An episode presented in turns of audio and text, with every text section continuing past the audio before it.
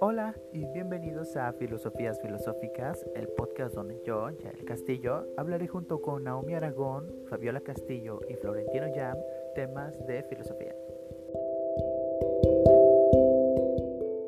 Bien, el tema de hoy es la condición afectiva del ser humano y vamos a comenzar con Eric Fromm, con el amor.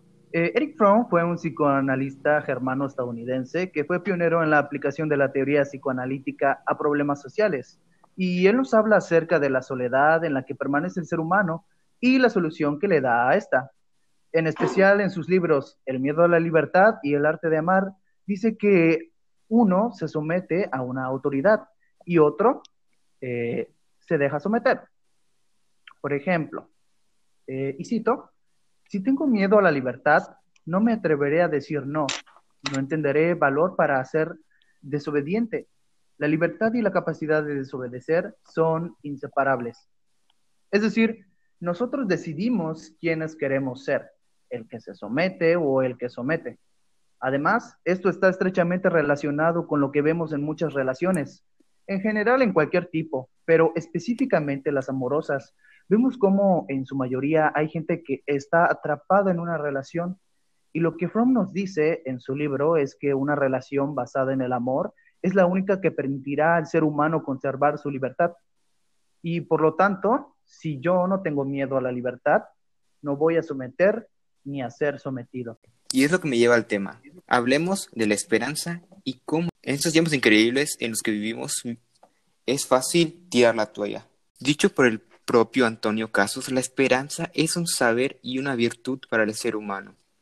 Para él, esta era considerada la más grande sabiduría y la más grande y filosófica de todas las virtudes.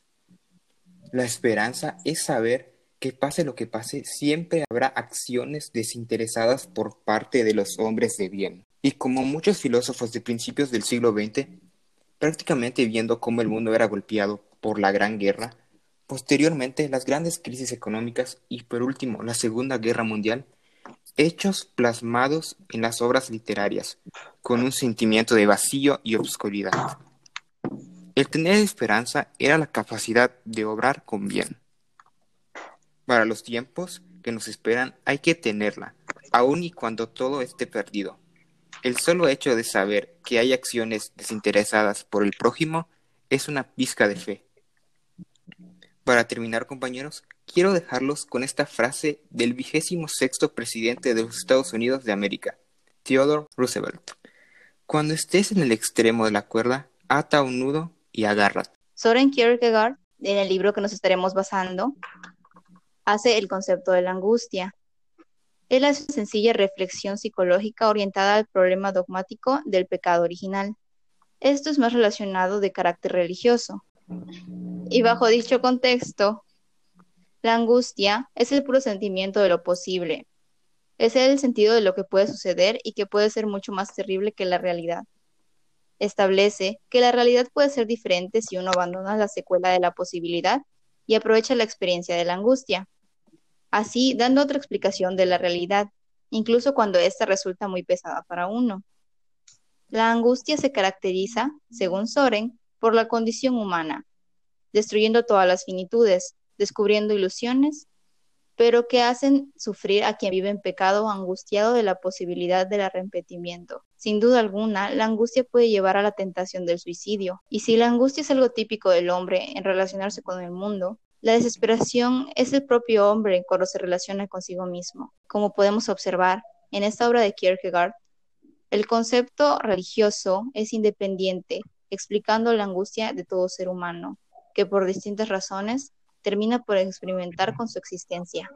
Creo que además de la angustia, algo que va de la mano con ello es el miedo. ¿Y quién mejor para hablar del miedo que Miguel Montaigne? Él nació en 1533 y murió en 1592 y fue un filósofo de la época del Renacimiento. Para él, el hombre es una pobre especie de criatura que se yacta de la superioridad de los animales de un modo en gran medida vano y vacío. Además, habla acerca de que la vida no es otorgada como algo que no depende de nosotros.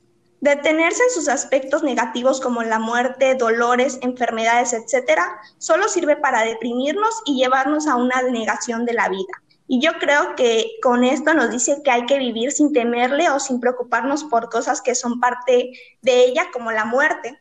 Es decir, que hay que saber vivir sin tener la necesidad de, para ser felices, de nada más que el acto presente de la vida. De todo lo que nos habla Montaigne, pinta al hombre con sus miedos y debilidades que penetra incluso en el saber humano. Se encuentra frente al mundo extraño, dominado por poderes oscuros que carecen de transparencia, uno de esos poderes es la muerte, que se mezcla con partes de la vida hasta el punto de que quien quiere aprender a vivir debe aprender a morir.